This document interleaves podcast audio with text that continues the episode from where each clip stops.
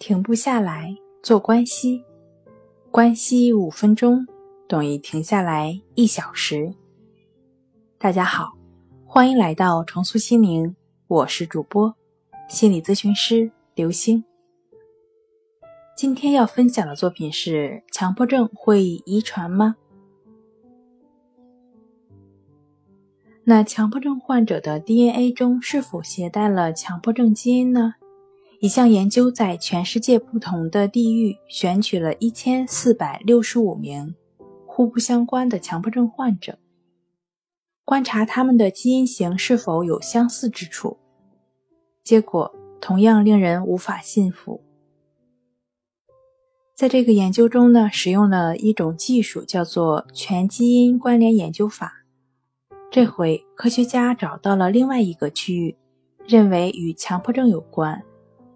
它是在二十号染色体上。全基因关联研究法得出的结论，往往是用图表来说明的，叫做曼哈顿图。因为看上去跟纽约曼哈顿区的耸立的高楼大厦在。地平线上的尖锐轮廓有些像，在这样的图表上，每出现一栋耸立的摩天大楼，就意味着可能存在一个基因致病源。这也就让我们离治愈疾病更近了一步。而这个强迫症研究最后产生的图表却有些像华盛顿的建筑轮廓。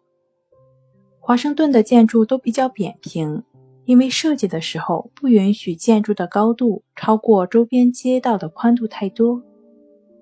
也就是说，这个研究得到的图表没有什么摩天大楼，这意味着找不到明确的基因致病源。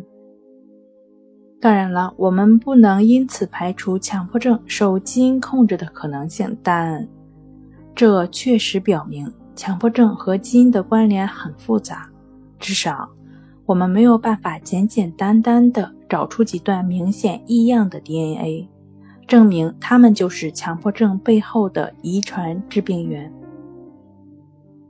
好了，今天跟您分享到这儿，欢迎关注我们的微信公众账号“重塑心灵心理康复中心”，也可以添加 S U。